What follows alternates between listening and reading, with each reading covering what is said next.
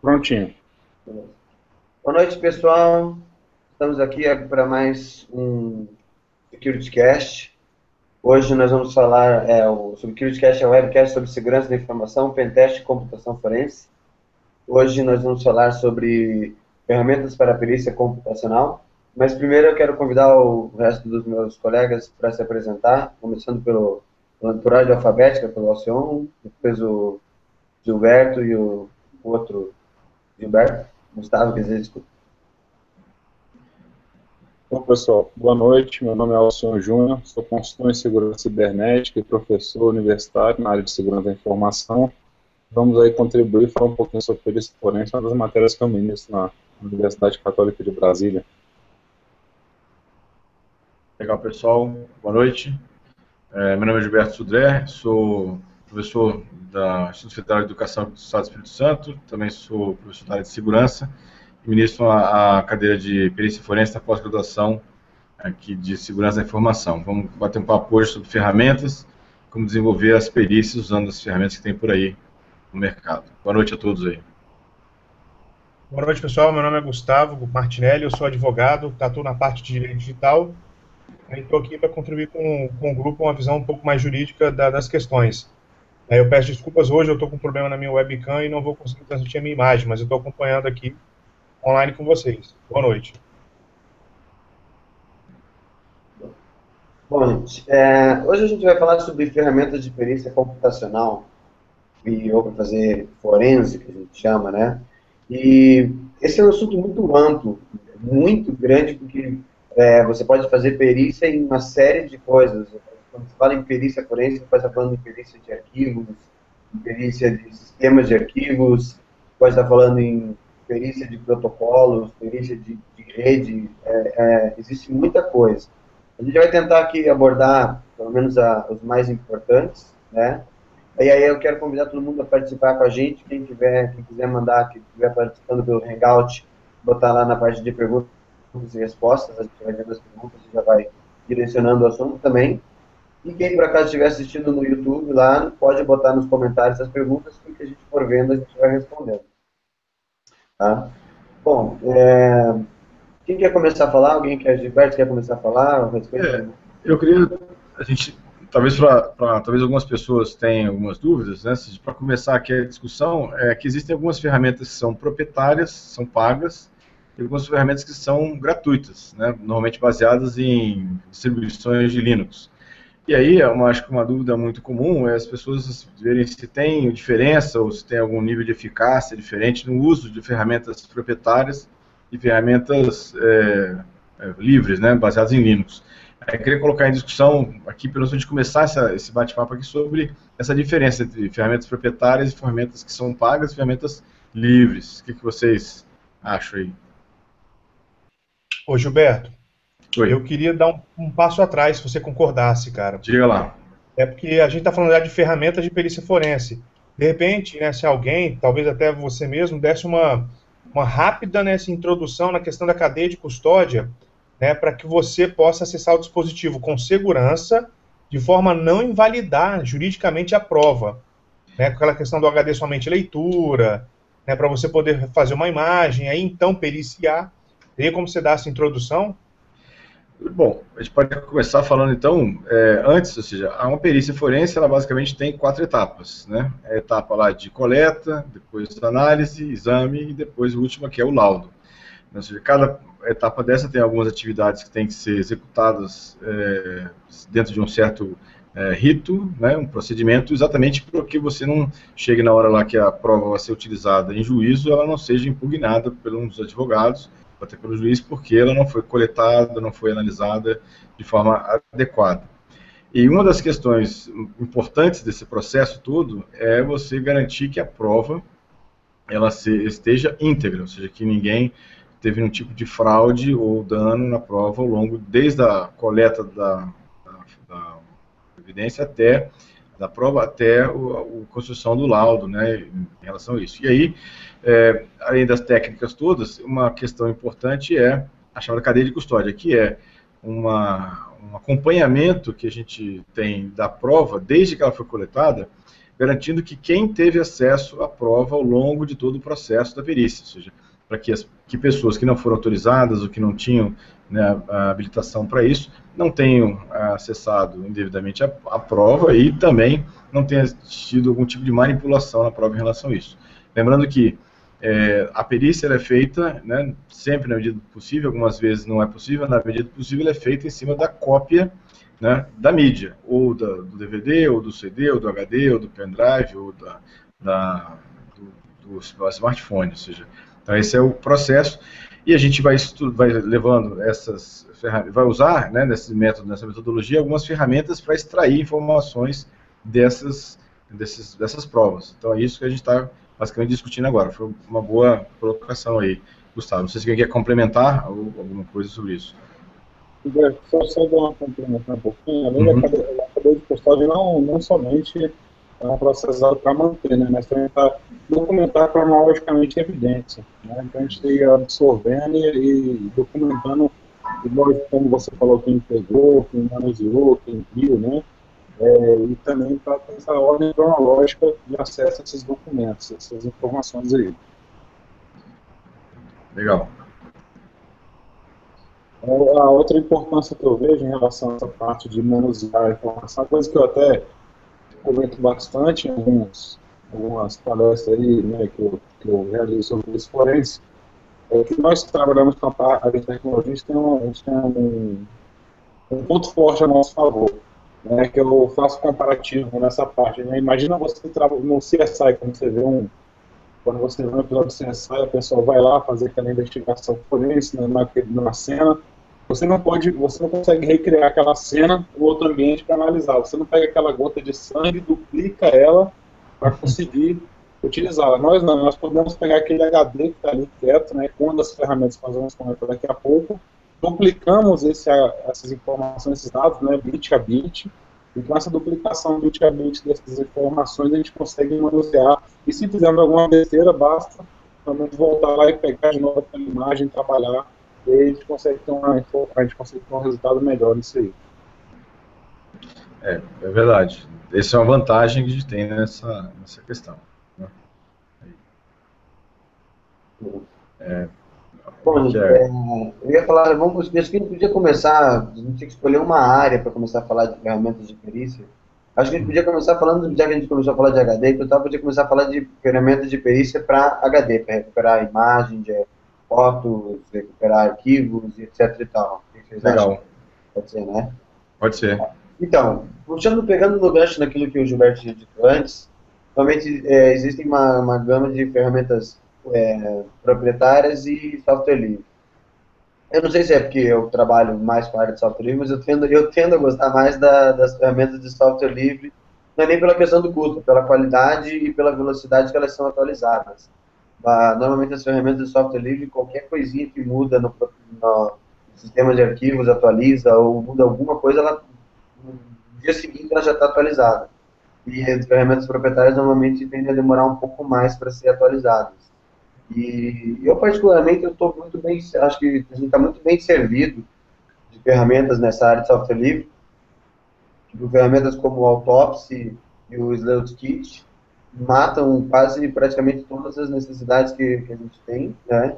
Algumas a gente procura para terminar e para curar alguma lacuna ou não, mas normalmente eu gosto muito particularmente da Autopsy, não sei se vocês já chegaram a usar. Eu já cheguei a usar. É muito bom, realmente bem, bem completo. Sobre, Aí, isso. É, e eu, eu gosto muito que, assim, o, a, normalmente as ferramentas de software livre, as ferramentas abertas, elas te dão mais liberdade do que você pode fazer. Você não fica muito engessado na, na, na, na interface gráfica. Você pode pegar e qualquer coisa, você pode puxar o terminal de comando ali e usando os presets certos, você consegue pegar e fazer uma, uma sintonia fina no que, que você quer achar e da maneira como você quer. É, eu não sei, eu não tenho, faz muito, faz algum tempo que eu não mexo, como essas as ferramentas de software livre me, me atendem muito bem, faz algum tempo que eu não mexo com ferramenta, o que tem de proprietário hoje em dia que o pessoal está usando? Tem as ferramentas do, do Encase, que tem uma série de ferramentas integradas no Encase, e do próprio FTK, que fazem análise disso também, né? É, são ferramentas proprietárias, aí tem, tem, teria que ter uma, pagamentos, das ferramentas para isso. A vantagem assim, que eu, eu, vejo das ferramentas proprietárias é que elas são integradas. Então você já tem um, um fluxo natural desde a parte lá de coleta, né, depois o controle de todas as, as provas até a geração do, do laudo, é, já é um fluxo mais natural, mais, mais integrado. Já as ferramentas é, de software livre, que são boas, né, mas eu tenho que fazer o, um papel de integração entre elas, né, então fica um pouco melhor, fica um pouco mais assim, trabalhoso de fazer, mas nada que, assim, que seja de, de, grande importância nesse, nesse caso, uhum. na minha opinião, pelo menos. Uma coisa que é importante lembrar, assim, talvez para alguém que tem um pouco menos de conhecimento, a gente está falando de perícia, de recuperar, de recuperar. Existe um grande engano que as pessoas cometem, que as pessoas têm a ideia de que, parece, é, é até estranho você falar, mas quando você apaga, na verdade você não apaga. Porque a grande existe assim, ah, não sei o que, porque eu tenho uma, uma, uma, informação confidencial, eu tenho uma foto que eu não quero que ninguém veja, então eu fui lá e apaguei. Você não apagou quando você pega pela, pela maneira como funciona o sistema de arquivos, quando você apaga, entre aspas, qualquer tipo de arquivo, na verdade ele não apaga, ele simplesmente vai na, na área de índice e apaga dizendo que aquela informação não existe mais. Mas fisicamente a informação continua existindo lá na, no local onde ela estava instalada. Tanto que para você apagar, a única maneira correta que a gente tem hoje é você conseguir sobrescrever a área de disco onde ela estava escrita e não adianta sobrescrever uma vez, tem que sobrescrever várias vezes de maneiras diferentes. Porque mesmo que você pegue uma ferramenta, existem algumas ferramentas simples que são... Normalmente quando você tem uma ferramenta e que ela está apagando de modo seguro, e se ela apagar muito rápido, você tem que desconfiar. Porque o processo para você apagar de modo seguro é trabalhoso, não é rápido, não é simples de fazer. Se você for lá e pegar um arquivo, apagar ele ele preencher com zeros a, a informação, já existem ferramentas capazes de retirar isso e recuperar o arquivo intacto da mesma maneira como, como, como estava. Na verdade, o DOD, né, o Departamento de Defesa dos Estados Unidos, recomenda sete, sete vezes que você faça a sobrescrição sete vezes com, com conteúdos diferentes em cima da área para que ele considere que realmente está apagado. O Alberto, o, o Mac OS X, o MacBook, por exemplo, ia falar isso. Ah, desculpa, então, pode falar aí. Não, não, pode, é, é, é daquele eu, ia, falar só depois, mas o, bem isso, o, a, na o, é, uma, é, uma, é uma tendência, né, o macOS eles acabou saindo na frente.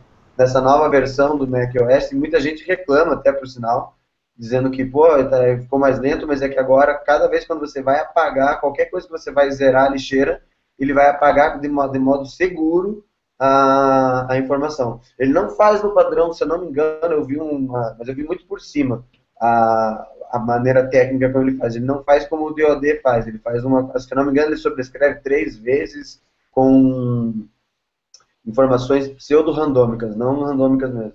Mas, de qualquer maneira, já mata a grande parte do, da, dos curiosos, né?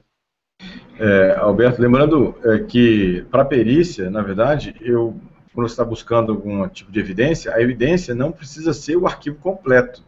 Um, um fragmento do arquivo, eu conseguindo, já é o suficiente para poder estabelecer uma relação entre o suposto criminoso e a, a vítima ou, ou, o crime cometido. Então, isso é uma, é uma questão assim que uma, uma, recuperação de um pedaço do arquivo, um pedaço da foto, já é o suficiente para ter uma evidência clara. Outra questão que você falou, realmente o, o Departamento de Defesa americano sete vezes, mas tem, tem países que falam em até 32 vezes a gravação, é, sobrescrever. Então, assim, coisa de neurose máxima, né? Uhum. neurose completamente máxima. É, fazendo um comentário sobre essa história de apagar o arquivo, né, o, se tinha um problema com outros HDs sem ser esses novos solid states, né, são aqueles discos antigos que ainda muita gente utiliza, né, diversas máquinas são, são utilizadas. Esses discos, hard drives, esses hard drives aí que são utilizados, eles, quando você faz o apaga o setor, você nem sempre consegue passar, né, pensa na questão física, né, você nunca consegue fazer o mesmo movimento, mesmo mecanicamente igual.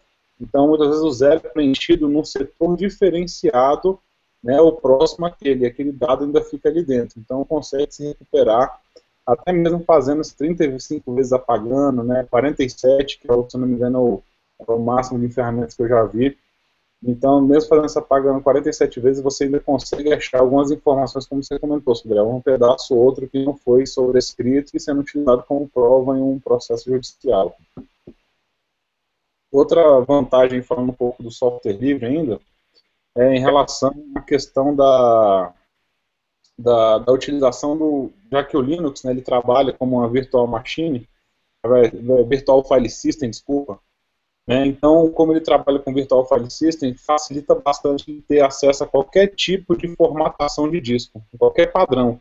Né? Até, até mesmo que o Windows trabalha, né? NTFS, FAT32, 16, entre outros. Então, tendo essa gama, facilita muito trabalhar, porque você não vai chegar lá, às vezes, e pegar a máquina ligada ou simplesmente utilizar a máquina que está ligada. Você vai fazer o quê? Você vai pegar aquele disco, né, um pendrive, qualquer mídia, e trabalhar em cima de um sistema operacional. É um sistema operacional livre, né, um, uma, uma, ferramenta forense livre, e utilizando dessa forma você tem acesso a muito mais tipo de mídias, né, qualquer tipo de base, o que facilita também, já que o Linux, né, o software livre, aí, é em cima de Virtual File System. É, gente, é, outra coisa que eu que acho que é importante a gente citar aqui é é bem essa diferença entre os sistemas de arquivos, né? né não querendo, a gente acaba puxando muito a sardinha para o lado do Linux, mas uh, o Linux com esses com os sistemas de arquivos Journalized, que, é, que a gente tem hoje em dia, o HT3, o RazerFS, HT4, é mais difícil você fazer perícia forense em cima desses sistemas do que num FAT ou num NTFS, por exemplo. Então, assim, por mais que a, a, gente sabe que a gente consegue recuperar, eu, eu vocês, já, já recuperou várias vezes arquivos em sistemas XT3 e Riser FS e XT4, mas é mais difícil às vezes. Dependendo da, do tempo que o cara deletou o arquivo, é complicado tirar alguma coisa lá de dentro. Verdade. Aproveitando aqui pra, já para jogar uma pergunta, né, que foi feita pelo Jonathan Nunes, ele falou assim, qual o sistema operacional para perícia forense mais usado, né, e se tem algum brasileiro. Eu já aproveito essa pergunta aqui até para comentar de uma ferramenta operacional de um, de um foi feita em conjunto, né, com o Paulo Neucamp e o Aderbal Botelho, que é um grande amigo meu aqui de Brasília, inclusive. Tem o FDTK, né, que é o Forense Digital Toolkit, que até um dia desse estava comentando com o Sudrena, que por acaso a gente utiliza a mesma ferramenta para ministrar aula para o pessoal. Aí tem até um aluno meu que está assistindo aí, Thiago Boas, que pediu para comentar. Eu falei, pois é, é uma ferramenta que a gente utiliza na universidade. É uma excelente ferramenta, ela tem até os passos, né? Da, os três passos da análise forense digital, até você criar o relatório, como fazer os arquivos de, de custódia, né? De custódia dos documentos, da, das evidências que você está buscando. Também bacana, né? A gente utiliza aí, por acaso, a gente estava batendo papo esses dias aí, comentou sobre ela. Exatamente, eu uso para dar aula e é uma ferramenta que, que pode ser utilizada para o meio educacional, mas como também meio profissional. Muito é, é perito usa FTTK para isso. E até tem a vantagem que quem não é muito, não domina muito inglês, os helps estão todos lá em português, traduzido.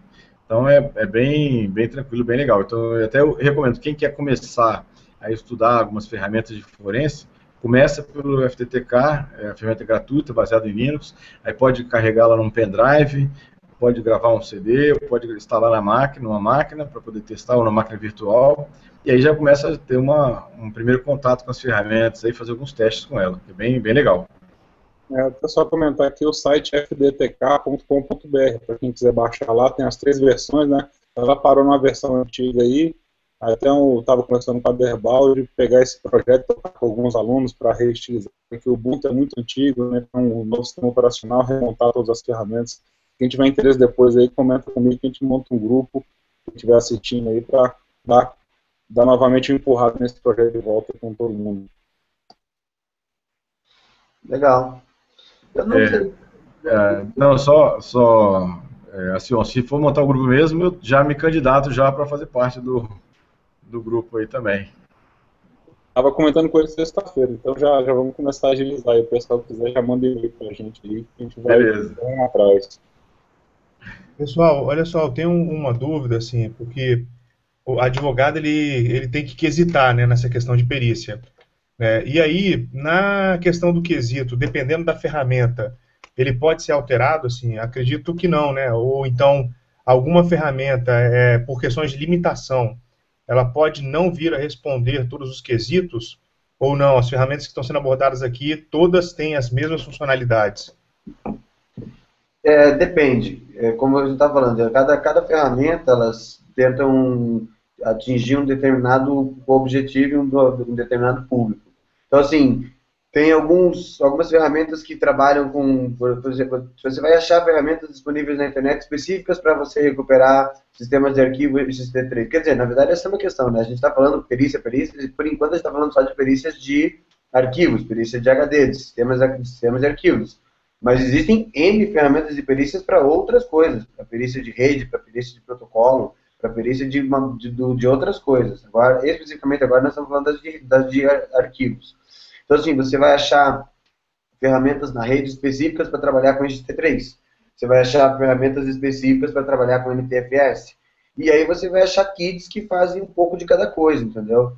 E aí tem muita questão também, porque às vezes você quer simplesmente recuperar um único arquivo, é, tem ferramentas específicas para recuperar tipos de arquivos, tem, é, tem os métodos de trabalho também são bem diferentes. Tem ferramentas que buscam por simplesmente pelo, pela extensão do arquivo.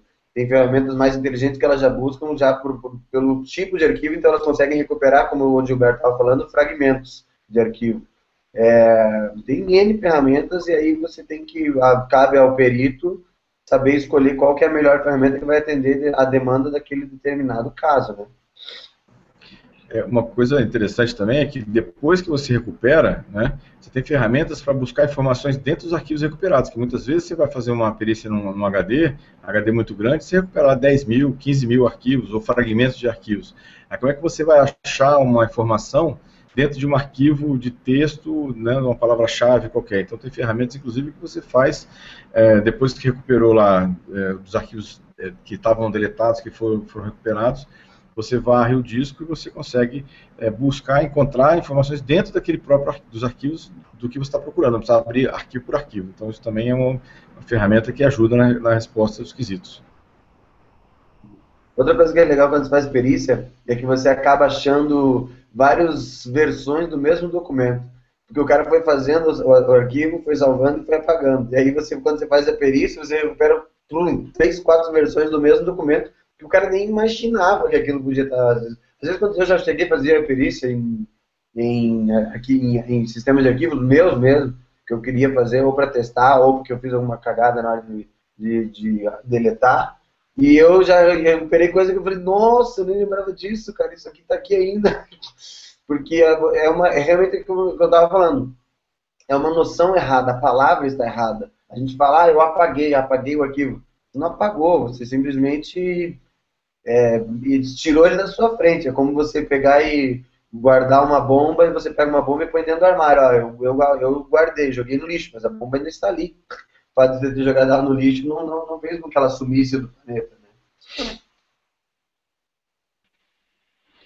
Exatamente, né? Na verdade, quando você apaga ele, da forma que você está falando, exatamente isso. Cara, na verdade, você só apaga o índice, né, do file system. Então, você apaga a referência do file system que faz a, que faz exatamente, o nome já diz, né, faz a referência ao exatamente onde é está o dado ali naquele disco. Para apagar, você vai ter que sobrescrever informação e aí todo aquele processo que você já até mesmo comentou. É, usando uma metáfora, talvez, é, você tinha uma gaveta, tinha uma informação dentro da gaveta, você tirou só a etiqueta de fora da gaveta, o conteúdo continua dentro da gaveta lá que você vai ter que retirar. Né?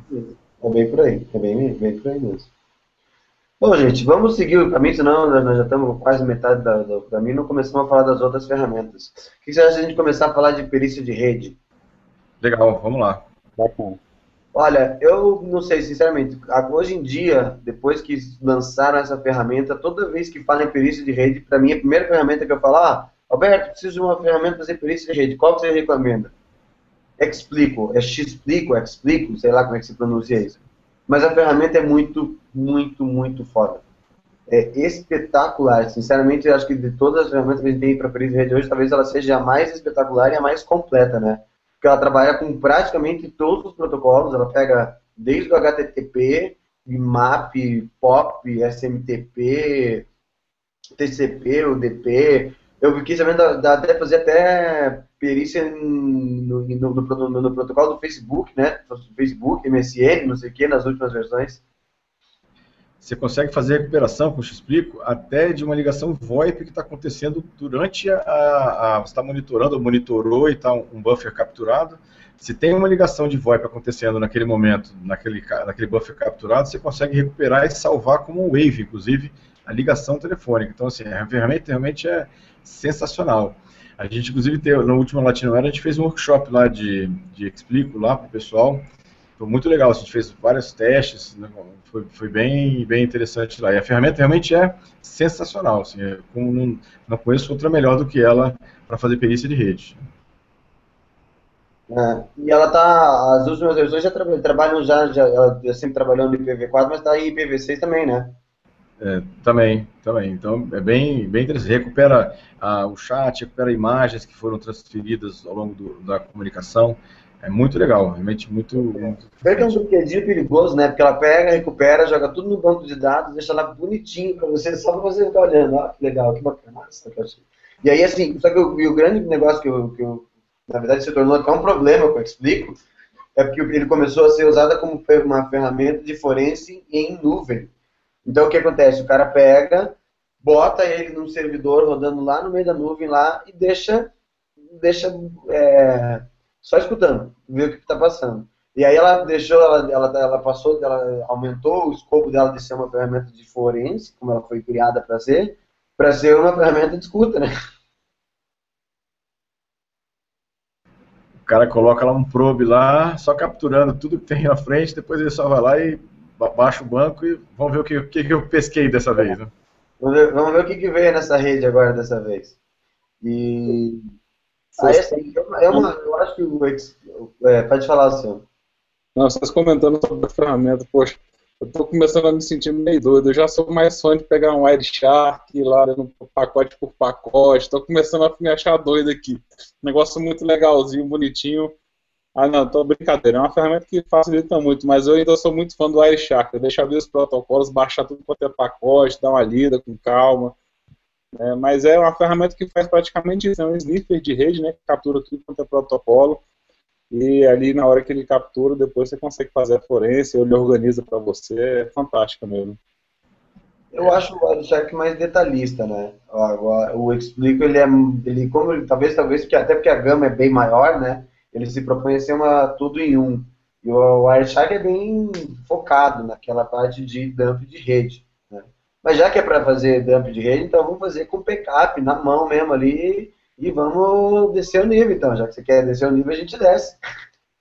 Caramba, aí, aí eu apelou logo agora, apelou, viu, Acevedo. Mas eu concordo, assim, o Wireshark, mais uma situação se você quer ver um, um detalhe do protocolo, um detalhe do, do, campo, de uma situação, aí você vai no, no Wireshark, né? Aquela fotografia geralzona assim, o, o X-Explico já ajuda muito.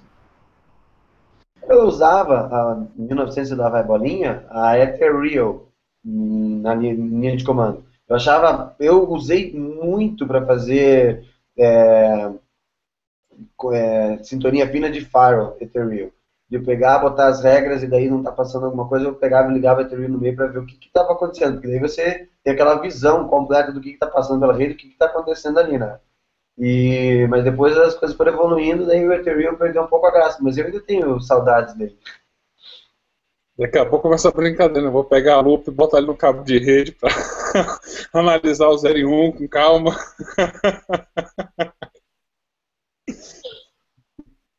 Legal. É, tá, alguém, alguém, quer falar sobre alguma outra ferramenta? Porque assim, eu. É, alguém quer falar sobre alguma outra ferramenta de forense é, acho que só, só talvez, só para dar mais alternativas, na verdade não é bem uma, uma outra, mas o TCP dump também ajuda em algumas situações de você fazer é, algum monitoramento, né? Você precisa ou uma máquina não, não tem interface de rede, você né, interface de interface gráfica, você pode usar o TCP dump. É uma ferramenta interessante também para captura, né? É, é, mais uma alternativa, na verdade, nesse, nessa situação. Mas é legal, acho que tem, tem boa, boa alternativa.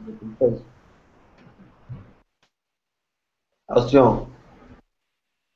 Não, em relação a essas ferramentas, assim, lógico, tem, essa, tem diversas ferramentas que vão auxiliar você nesse ponto, mas aí eu já coloco um, um problema inicial aí, a gente falando de ferramenta, né, foi falando de algumas ferramentas, de, tanto na parte digital quanto na parte agora de comunicação, mas nessa parte de comunicação a gente tem que tomar muito cuidado também com as provas, digamos assim, falsas, né, porque um hacker hoje que está mais mais ligado, né, no, tirando aquele povo que pega o script card, né, que pega um scriptzinho pronto vai lá fazer besteira e ponto final, mas o cara que está ali fazendo monitoramento na rede ou fazendo alguma coisa, ele pode estar tá utilizando um, pro, um proxy externo, né, que dificulta achar quem que é aquela pessoa. Então, ou se não utilizando uma criptografia qualquer aí na, na comunicação, que também vai né, praticamente anular a chance de você descobrir o que está ali. Então, bacana, como eu estava até brincando desse né, split aí de, que vocês estavam comentando, lógico, ele facilita muito a vida, né, organiza, mas aí se ele vai buscar uma prova, uma prova assim, errada, digamos, né, uma prova que não vai trazer, porque achou um proxy externo que liga nada, por exemplo, o cara estava usando Tor, né, acabou, você chegou naquela parte do IP, não tem onde mais você buscar, né, a informação, parou naquele proxy ali, ele conseguiu se esconder por trás de uma prova. É verdade. É, isso, isso acontece, acontece bastante, por sinal, né? Mas aí eu também acho que vai muito do, da malandragem e da experiência do perito de perceber que ele está sendo enganado, né? Porque daí, assim, você tem... Você tem é, é difícil de você precisar, mas é muito de, de você sentir no, no, na, nas informações ali. Você tem coisa que você sente, isso aqui tem cheiro, está tá errado, isso não faz sentido. E aí você vai e consegue dar uma investigada. Você nem sempre você consegue, às vezes consegue chegar na fonte de se, se o cara fez um bom trabalho para se esconder, mas pelo menos você percebe que você está sendo enganado. Por isso que às vezes muitos relatórios já saem com essa informação de que a pessoa usou uma ferramenta sem sensata para fazer, mas que não que não deu para identificar. Melhor do que você identificar erroneamente. Né? Pessoal, é, dá para identificar aquela questão do wipe também, de você tentar formatar o HD várias vezes para é, tirar assim, né, a evidência e aí você instala um sistema por cima como se assim, não tivesse nada no lugar para o perito ir procurar nessa primeira camada de sistema, não encontrar nada. E tem como recuperar alguma coisa mesmo utilizando o wipe no HD, por exemplo? Olha, é, desculpa, Azevedo. Pode falar, pode falar. Mesmo utilizando o wipe, como a gente comentou, é você consegue ainda achar provas ali, como eu comentei, ainda mais se for a questão física, você ainda acha alguns dados realmente. É, mas o, o, as pessoas que querem esconder não só utilizam dessa técnica que você comentou não, viu, Gustavo? Eles também utilizam outros. Às vezes a pessoa tem um HD ali de, vou dar um exemplo, de 1 tera, e pega o HD e formata ele em duas partições, por exemplo. Tá? Uma partição é de 900 GB, outra de 100, separadamente. Essa de 100 GB ele coloca as informações que ele não deseja que ninguém descubra. E aquela partição ele chega ali e deixa ela escondida. Então, muitas vezes, quando o perito vai ver, se ele não fizer uma procura com as ferramentas corretas, de ver qual a tabela de partição, se existe uma outra tabela de partição, se existe uma, uma partição escondida, isso aí pode passar dos olhos do perito e ele não conseguir enxergar e deixar aquela informação escondida, não só com o IP, não só com a instalação de outro sistema operacional. Então, tem ferramentas, no próprio FDTK tem, para a gente buscar esse tipo de coisa, né, que ele vai buscar a tabela de partição, de ID, vai buscar tudo isso aí para levantar e mostrar para o perito o que, que pode ter é, escondido ali por trás. É, tem alguns HDs, tem algumas é, formatações que você tem até é, uma, uma, forma de esconder, você gravar a informação em certa área do disco, depois marcar aquela área como defeituosa. E aí a, ninguém volta lá e não vai olhar. E aí você tem que sacar também aquela coisa do, como o, o, o, o Azevedo comentou, sentir o cheiro do, né, tem alguma coisa errada, né? Aqui nesse HD, assim, tem muita área defeituosa, tem muita área, então você tem que dar uma olhada, você tem que volta, ver se realmente está defeituosa mesmo, ou se é um, uma técnica de forense para isso. É, eu acho que é bem isso. A, a, o sucesso de uma perícia vai estar diretamente ligado na, na, na malandragem do perito. Se você pegar um cara que tem anos de profissão, o cara não vai ser ingrato de maneira tão fácil. Mas voltando no que o, do, que o Gustavo perguntou, é, o que o senhor falou é fato. As pessoas que estão de fato tentando esconder não estão usando o IP para esconder. Quem, tá, quem quer esconder está usando literalmente uma palavra, criptografia. Tanto que a criptografia é o que é usado para... Não que, que isso seja uma justificativa, mas a, foi a justificativa justamente que os governos usaram, de que era preciso que o governo tivesse acesso às chaves de criptografia, etc e tal, para poder controlar o terrorismo, não sei o quê, por quê? Porque, de fato, as, não, só, não é só bandido que usa, mas os bandidos, de fato, usam criptografia para esconder, porque é muito difícil, é, é, dependendo do nível da criptografia, se pegar um software bom de criptografia, como até hoje é, até vou, vou aproveitar para falar isso aqui, como até hoje o TrueCrypt é, aquela, a informação que, que começou a correr na internet, que o TrueCrypt não é mais seguro, não sei o que, é balela, é conversa, entendeu? Até hoje ele é. Então, assim, se a pessoa estiver usando um bom nível de segurança, um bom nível de criptografia, é muito difícil. Mas você pode fazer, pegar a melhor ferramenta de perícia, não, vai, não tem o que fazer, entendeu? Já a questão do IP já foi, foi batido, já foi, foi falado. Mesmo que o cara rode um IP ali em cima, não, não tem muito o que fazer. Mas, para pegar, só para falar para vocês, vamos já para puxar um gancho mais para a gente dar, segui, dar, segui, dar sequência no nosso, nosso debate aqui, o Alberto, não é somente. Oi, pode falar. Não, só para comentar essa questão da criptografia, tem um caso emblemático no Brasil que envolve o TrueCrypt e o PGP também, que é o caso do Daniel Dantas, né? Que aconteceu, Eu lembrei disso aqui. Eu é, uso nas minhas palestras. Em 2008, e até hoje o Instituto Nacional de Criminalística está com os HDs porque não consegue quebrar a criptografia. Lembrando que ficou 12 meses com o FBI, né, e nem o FBI conseguiu quebrar a criptografia do TrueCrypt. Agora, você comentou do TrueCrypt, parece que com essa questão do monitoramento global, né, o, as denúncias do Snowden, né, esses fatos, né, os Estados Unidos eles parece que pressionaram o TrueCrypt a, a inserir uma falha de segurança. Então, o TrueCrypt abriu mão, o produto não evolui mais, não tem novas versões e tem uma, uma, um aviso né, no próprio site do TrueCrypt falando esse produto pode ser inseguro. Né? E aí é por isso que vem essa, essa esse, né, né, talvez boato de, de, insegurança. Agora, tem uma questão da, da uma criptografia que ela foi criada pelo Julian Assange, que é o Huber Rose. Né? Ela é um pouco mais é, perigosa que a criptografia comum, mas na verdade não é perigosa, mas é perigosa do lado da perícia, mas segura do lado da questão da, do denúncio, da pessoa que denuncia né, crimes contra os direitos humanos, assim, porque ele criou uma criptografia que, além de, de deixar o dado criptografado, ela esconde o dado no HD, numa, num local que só a pessoa que escondeu o dado é que vai saber. E pode, então, passar é, batido o perito sem localizar esse dado. É tão seguro que eles falam em tortura. Que se a pessoa, inclusive, for torturada, ela consegue descriptografar o HD, mas o essencial, que é a informação fonte que ela tem para denunciar, fica numa área que, se ela não disser, é, ninguém consegue ninguém consegue saber. Então ela tem níveis, né, camadas de segurança que se a tortura parar ali, tudo bem. Se continuarem torturando, ela consegue passo a passo, assim, alimentando as pessoas de informações que não são tão essenciais quanto é, elas estão procurando. Achei bem interessante essa questão do Uber Rose, assim. Sim. No, mas, na verdade, isso já existe no próprio TrueCrypt já. Eu uso esse exemplo do TrueCrypt, tanto esse que você falou, esse exemplo do Daniel Dantas, quanto esse que da, da, da, tortura, numa, numa, palestra minha, eu tenho uma palestra que eu faço, chama-se Criptografia para Todos. E aí eu falo sobre isso. E aí, assim, no caso do Daniel Dantas, é bem isso que você falou, ele, ele foi pego e estava com tudo criptografado com o TrueCrypt. Até hoje não conseguiram descriptografar, tentaram de tudo quanto é maneira, mandaram para fora, não, não conseguiram quebrar. E aí, assim, o próprio TrueCrypt tem uma, uma opção, quando você está criando um container criptografado, que ele pode criar um container escondido para caso, bem caso disso, se você tiver, se você for, for, for, é, torturado, alguma coisa, mas na verdade eu não vou nem, eu, eu, eu uso exemplos mais do dia a dia, não precisa ser, a gente vai pensar, nossa, o cara foi torturado pelo, pela CIA, não sei o quê, pelo FBI, tem um jeito muito mais simples de você precisar de uma solução dessas do container, que eu te dou um caso assim, você tem lá você vai usar a criptografia para você, para o seu uso pessoal, vai guardar as suas informações ali, vai guardar as suas fotos, vai guardar os teus vídeos pornô, vai guardar um monte de coisa.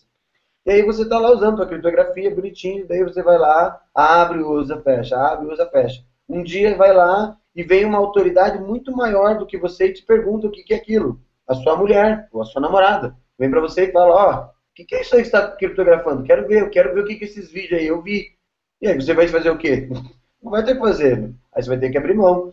E aí o outro Crypt ele tem uma, uma recurso em que você pode criar uma, um vault é, in, é, invisível ali dentro e o, você cria dois, na verdade. E você põe duas senhas diferentes, uma para cada um. E você usa a senha normal para botar os seus dados e quando você está criando, você popula com dados aparentemente sensíveis, mas não tão sensíveis, que você vai usar caso você esteja sob tortura ou sob pressão de uma autoridade muito maior.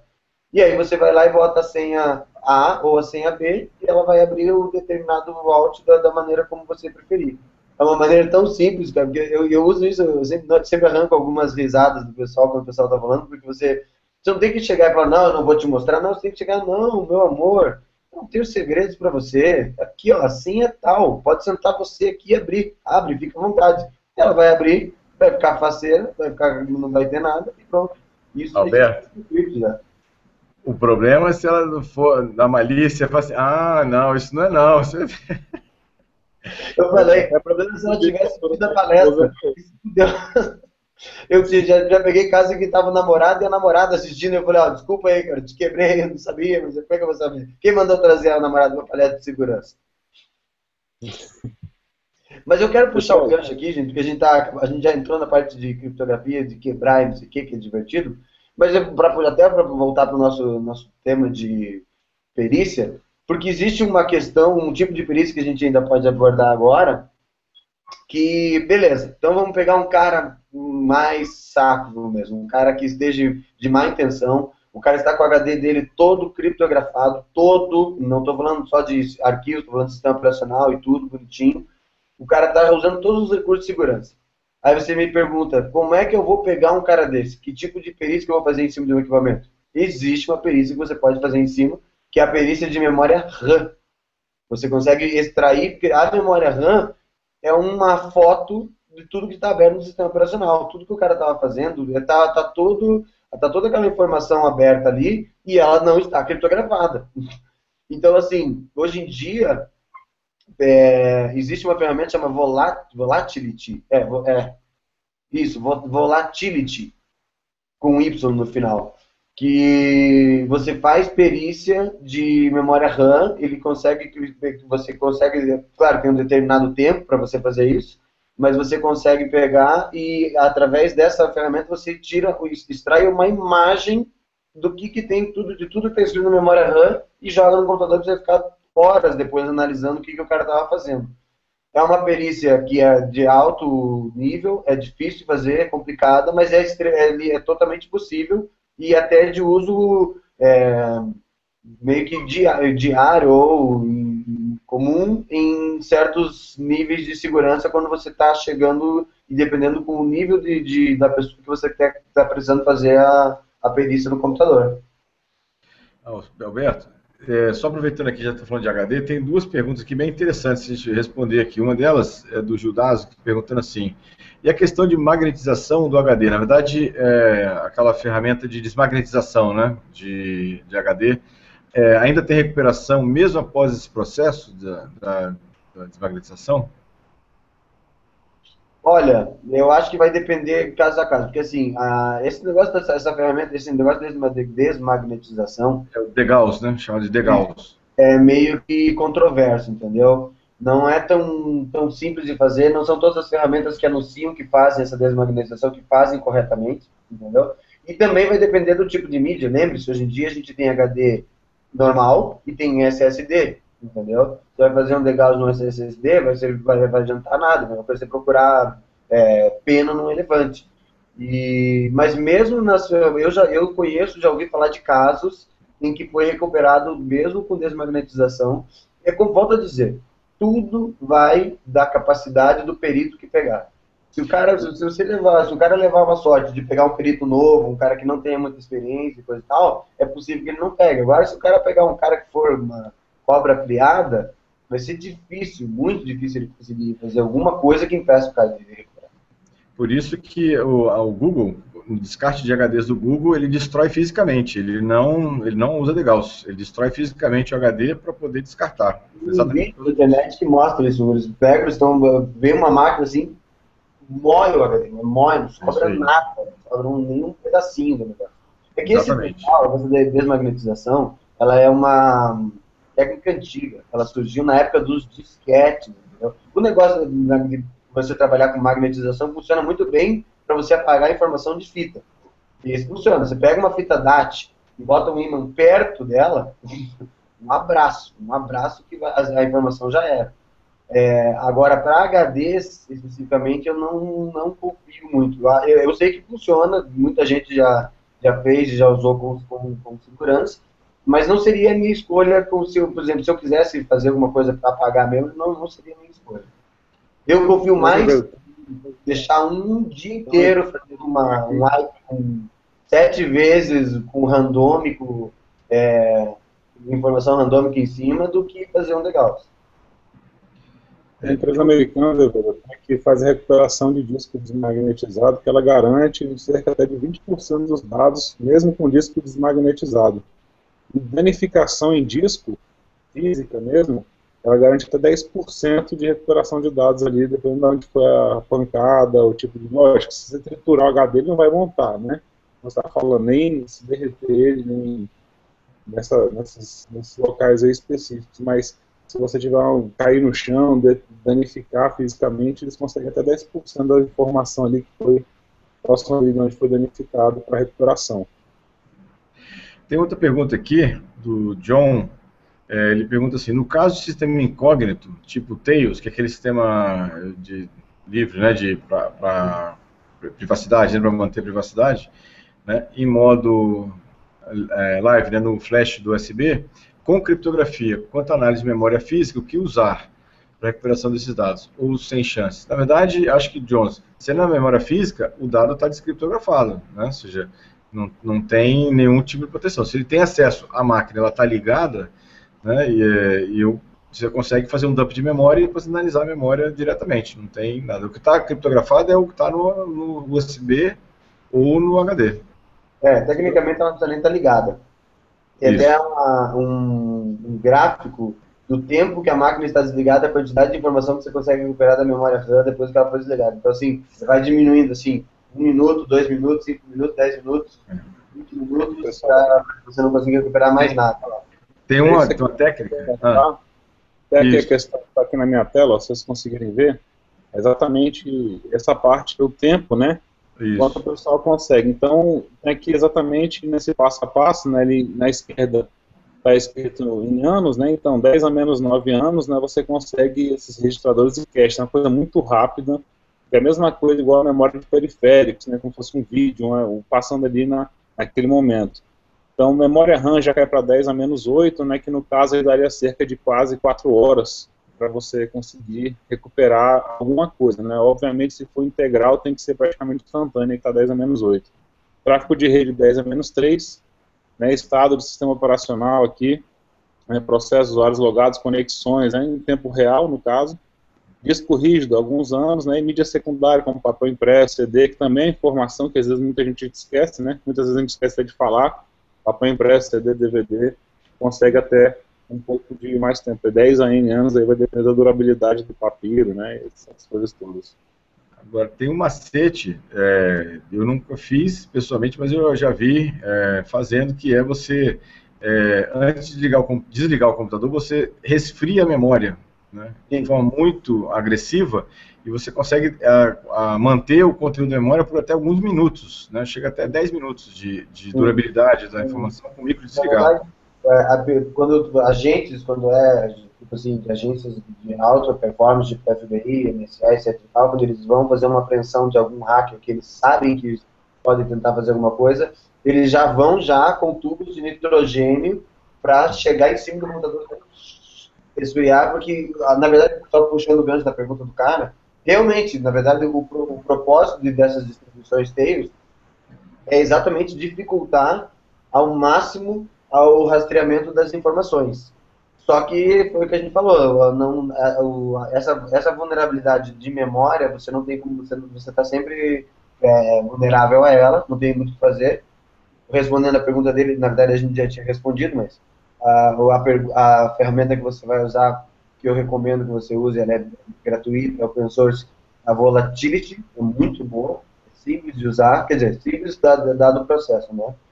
E então você está sujeito a esse tipo de ataque, mas vale a pena lembrar que não são só, se a máquina estiver ligada, não é somente teste de damage de memória RAM. Você pode fazer outras coisas também. Tem ataques que você, por exemplo, se for um Mac, tem ataques na porta FireWire, tem ataques para você. Tem gente que acha que está seguro porque tem senhas no, no, desktop do computador, entendeu? E não é verdade. Entendeu? Existem uma, a partir do momento que a máquina está ligada, existe uma infinidade de ataques que o cara pode fazer para conseguir abrir aquela máquina e ter acesso essas informações. E mesmo que não esteja, ele consegue pegar e fazer o dump da memória RAM. Se a máquina estiver ligada, melhor ainda, porque ele consegue pegar com a máquina ligada, transferir a informação daquela, fazer um dump da memória para outra máquina, e aí sim vai pegar 100% de tudo que está na memória RAM. Todos os arquivos que você estiver visualizando, tudo que estiver aberto ele carregado no computador, ele vai pegar. Isso aí. E aí, vamos falar rapidinho, está, nós estamos no finalzinho é, aqui do nosso tempo, a gente não falou de ferramentas para forense em dispositivos móveis, que é uma outra área que muito, muito necessária hoje em dia, porque praticamente o dispositivo móvel está na mão de todo mundo, usando mensagens, ligações e tal. Vamos falar um pouco sobre isso, sobre essa situação, sobre uh, ferramentas livres. E aí eu já vou dar uma sugestão, assim, uma ferramenta que eu fiz alguns testes, é uma distribuição Linux chamada Santoku, não sei quem já ouviu falar nessa distribuição, é, que é uma distribuição feita para, com ferramentas para a forense de dispositivos móveis. Né? É bem interessante, é, relativamente nova a distribuição, né? tem poucas versões de evolução ainda, mas parece que ela é promissora, a distribuição para isso. É, eu digo assim, as pessoas têm que lembrar o seguinte, o celular, essencialmente, é um cartão de memória. Então, assim, essencialmente é um HDzinho, é um cartão de memória que tem ali e que você pode usar as mesmas ferramentas que você vai usar para recuperar imagem, arquivos, etc. e tal, no seu computador, você pode usar para recuperar de um, de um celular.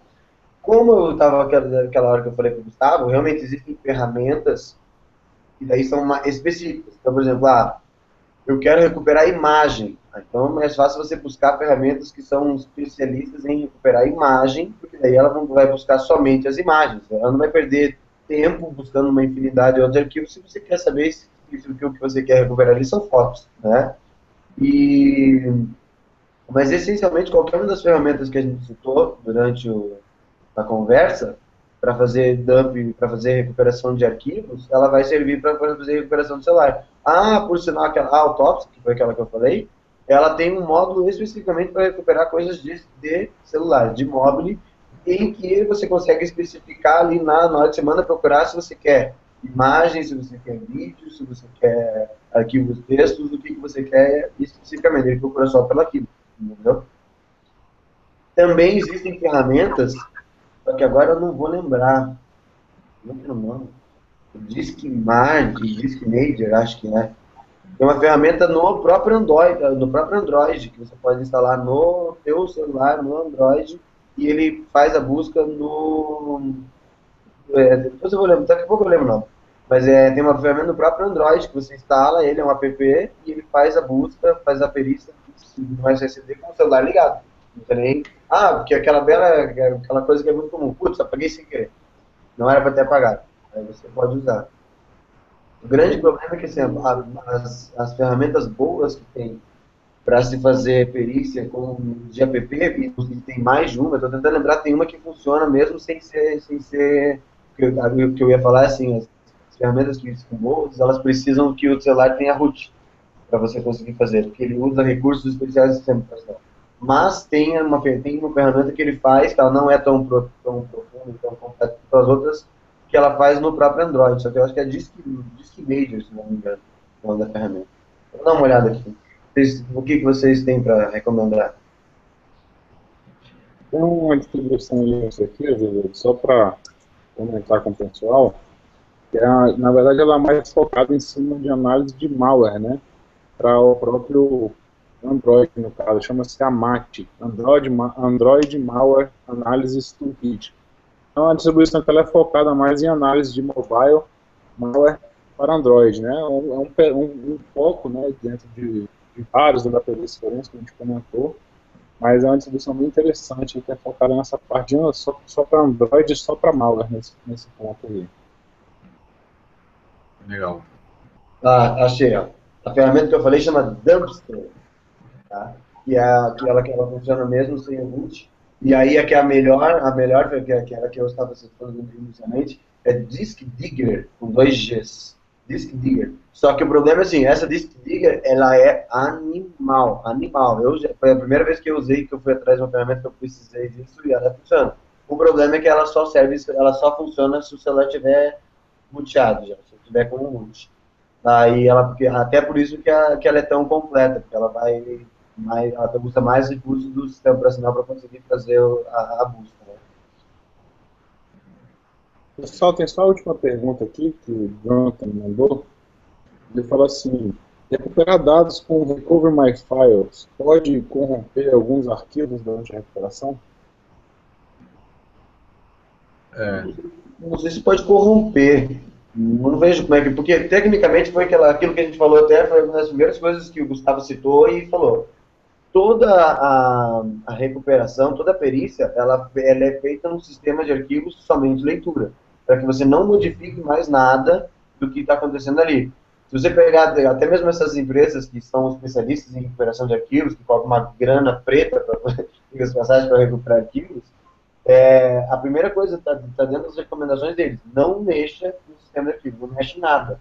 Então, assim, a ferramenta, ela vai, se você usar ela da maneira correta, ela vai mexer o mínimo possível. O grande, talvez é isso que ele esteja se referindo. O grande problema é assim, tem algumas ferramentas que elas se oferecem para arrumar erros que ela vai encontrando no sistema de arquivos para tentar recuperar. E nessa tentativa de arrumar os erros, ela acaba corrompendo o sistema de arquivos. Mas é por isso que a regra básica é essa. Vai fazer uma perícia, faz uma cópia primeiro de, é, somente leitura e deixa ela quietinha lá. E você vai fazendo cópias daquilo, vai fazendo perícia. E aí, se você pegar e você quebrar o sistema de arquivo nessa aqui, trabalhando aqui, não tem problema. Você volta você tem aquela tua cópia original lá. É isso aí. É isso aí. Vamos lá. Acabou, né? Acho que o nosso é. tempo já, já deu, né? Uh, vamos fazer rapidinho então o nosso, o nosso notícia da semana, alguma coisa que vocês queiram dar uma ressaltada? Tem alguma coisa, Gilberto?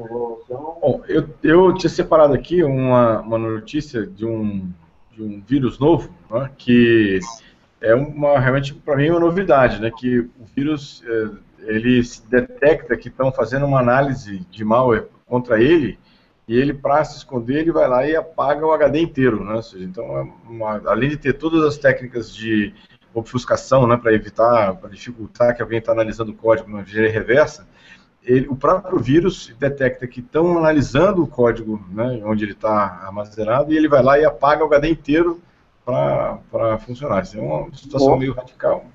Mas, mas assim, é interessante, assim, uma, uma forma diferente de, de assim, estão invadindo a casa, vão implodir de uma vez a casa toda, que aí não sobra ninguém, não? Faz bem... sozinho. É, exatamente.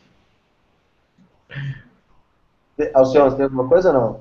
Tenho, tenho. Se para variar o meu foco aqui, na verdade, dessa vez não vou falar sobre o Internet Explorer nem o seu sucessor, mas vou falar do, do pai dele, né, da, que hospeda em seu sistema operacional. Né, a Microsoft, então, está considerando que o Windows 10 é a última versão do Windows. Não sei se vocês viram sobre isso. Sabia que você ia falar isso. O, o Windows, então, para avisar, ele vai ser agora o novo Google Chrome, né? Porque a atualização de segurança dele deve sair praticamente, quase diariamente, né? Vai ser o Windows 10.100.1000.32.43. Vai começar dessa forma aí. Vai atualizar sem o usuário saber, então vai ser uma coisa fantástica, né? Imagina o cara que quer usar o pirata, acabou. Diariamente vai ser bloqueado e os que quiserem fazer qualquer tipo de bloqueio. Então vão ser vulnerabilidades diárias aparecendo aí pra gente, brincar e comentar. Vai ser muito legal a partir do próximo Windows. Os nossos webcasts vão ficar cada dia mais, mais fantásticos. O webcast vai demorar três horas agora daqui para frente. É, eu tenho que fazer tudo. Senão não vai dar tempo. Gustavo, você tem alguma coisa para separado ou não? Pessoal, é, foi, eu separei uma notícia que fala justamente uma crítica, né, que eu e o professor Gilberto já, já conversamos assim pessoalmente, já compartilhamos, né, comungamos a mesma opinião, é, que para que o marco civil, mas na verdade para que as leis que versem sobre tecnologia sejam aplicadas corretamente, é preciso que o poder judiciário entenda a tecnologia. Então foi uma crítica que foi feita, faz todo sentido, né? Assim, eu nunca vi uh, nenhum magistrado julgar sobre construção civil por conhecimento próprio, a menos que fosse engenheiro também, né? Então, assim, ele se baseia o quê? No perito e aí faz o trabalho dele.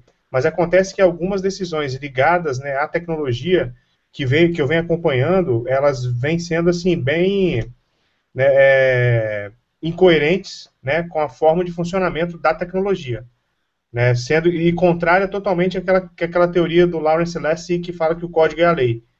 Né, na verdade, assim, é querer talvez até a, a lei é inverter o funcionamento do código para que obedeça a lei, é uma coisa que a gente sabe que nunca vai acontecer. Né, e aí tem, temos é, sentenças que não contemplam uma realidade. Né, e, e, com entendimento assim que cabem, que daria até um livro de discussão aqui entre a gente, por exemplo, que não entende né, de lei, assim, os senhores pelo menos, assim, no, pelo menos tem um curso, né, não sei se eu entendo, né, mas tem um curso, né, é, uma brincadeira, gente, é assim, e, e, e, consegue, né, assim, pela simples noção de funcionamento da tecnologia, falar, não, o único cenário possível é esse, né, e aí vem uma sentença e diz uma coisa completamente diferente. Né, é. Então, assim, é, é, achei interessante essa, essa, essa discussão ter sido iniciada, né, essa cobrança ter sido iniciada, e assim, eu lanço outra aqui, inclusive, né? Eu que estou com, com, ações na justiça que, que caminham ao passo que vocês já conhecem, né? Sendo que a informação caminha muito mais rápido. Então, talvez até quando eu tenho uma decisão, né, quando eu tiver uma decisão, eu não vou ter eficácia nenhuma. Né? Assim, não vai conseguir me dar nada porque a informação já desapareceu, né? Então, é, tem que se criar também, assim, acho que varas, né, assim, especializadas no direito digital, né? Com a pessoa que tem, assim, o drive do direito digital. Né? Chegou a eliminar, cara, não vai dar nem 24 horas, você já toma aqui a decisão, entendeu?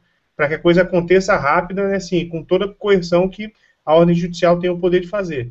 Né? Então, assim, essa, essa questão que eu queria comentar, essa parte né, que estamos, mas, gente, é um momento de transição, né, eu, eu não encaro com naturalidade, mas acho que é um passo que tem que ser dado, entendeu, é, na parte do judiciário, né, se capacitar na tecnologia também para que as decisões que versem sobre isso cada vez mais comum, a internet das coisas, né, vai colocar, né, vai, vai deixar, vai fazer com que nós não nos desconectemos da internet mais, né, então assim, é cada vez mais presente, cada vez mais intenso, né, então é preciso que o judiciário pare, né, e consiga então contemplar esse tipo de conhecimento para que as decisões sejam mais é, condizentes com a, a, realidade. Eu voto no Martinelli para juiz. É, eu também voto, Martinelli para juiz. Nós, nós podíamos fazer um dia um, um, um SecurityCast especial. Na verdade, tem tanta coisa para falar sobre isso, podíamos fazer um só sobre isso. Um especial sobre é, decisões jurídicas na, na, em relação à, à segurança da informação. Que a gente tem, às vezes, até quase que provas semanais de que a grande maioria dos magistrados não entende de tecnologia e aí fala, faz, tira decisões absurdas que não, não, não fazem o menor sentido, não tem pé nem cabeça. É uma ideia para a gente botar mais para frente. É, eu vou falar bem rapidão, porque a gente está bem atrasado, né, para encerrar aqui. É, eu só queria pegar, eu vi um vídeo na internet essa semana que rodou bastante, teve gente que veio até me perguntar, porque o cara que é o do, do Simon Tech, dono da Simon Tech, causou essa semana dizendo que o antivírus vai acabar, que vai ser o fim dos antivírus, que não vai existir mais o programa do antivírus. E aí, assim, gente, eu vou deixar, eu vou falar bem rapidamente, porque senão nós vamos, vamos muito longe aqui. É mentira. Ele, não, ele, ele mesmo sabe que não. Isso é, isso é pura jogada de marketing. Entendeu? Não é que o antivírus vai acabar. É que o antivírus, da maneira como ele foi concebido inicialmente, hoje em dia ele não faz mais nem não faz muito sentido, porque grande parte das ameaças estão na internet, estão na, na nuvem.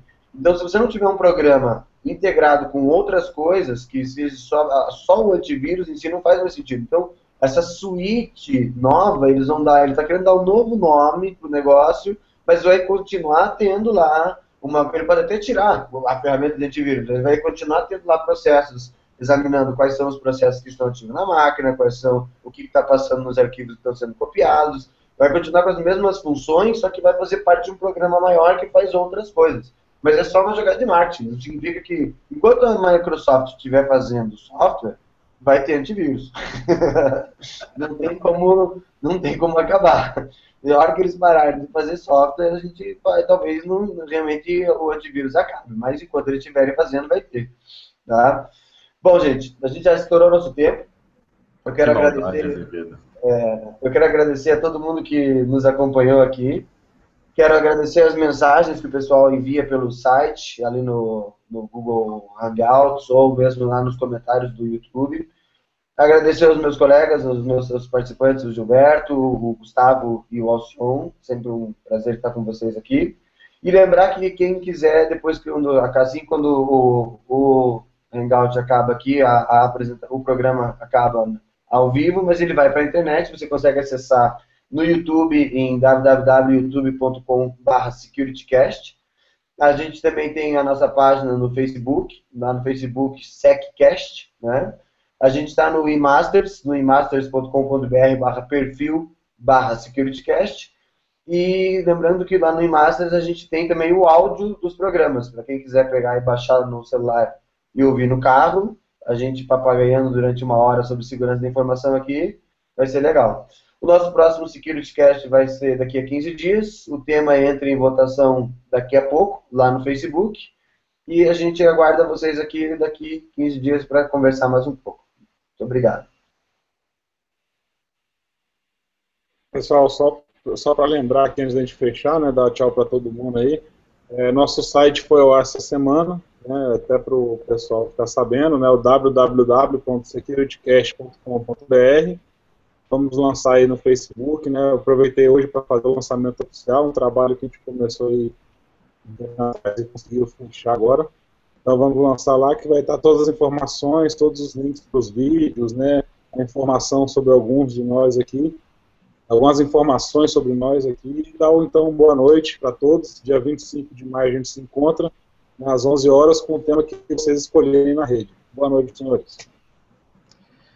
Legal, pessoal. Bom, boa noite aos meus colegas aqui do SecurityCast. É um prazer a gente dividir e trocar um pouco de bate-papo aqui bem descontraído sobre segurança da informação. Obrigado aí pela, pela companhia. Agradecer a todos que mandaram as perguntas e que acompanharam a gente ao longo do, desse Criticast. E quem assiste a gente depois offline, lá no YouTube também, obrigado aí pela, pela companhia, estamos à disposição, manda um e-mail para a gente lá na, nas redes sociais, ou mesmo lá no, no, YouTube, a gente responde lá. Mais uma vez, obrigado, uma excelente semana e quinzena, quinzena para vocês. A gente se encontra dia 25 no, no próximo Security Cash. Abraço a todos aí, valeu. Pessoal, boa noite, obrigado aí pelo, ter acompanhado a gente. É, e o Gilberto lembrou bem, o pessoal que assiste a gente depois offline também, Obrigado pela credibilidade, né, pela confiança e pela participação. E até o próximo Security Cast. Boa noite. Boa noite.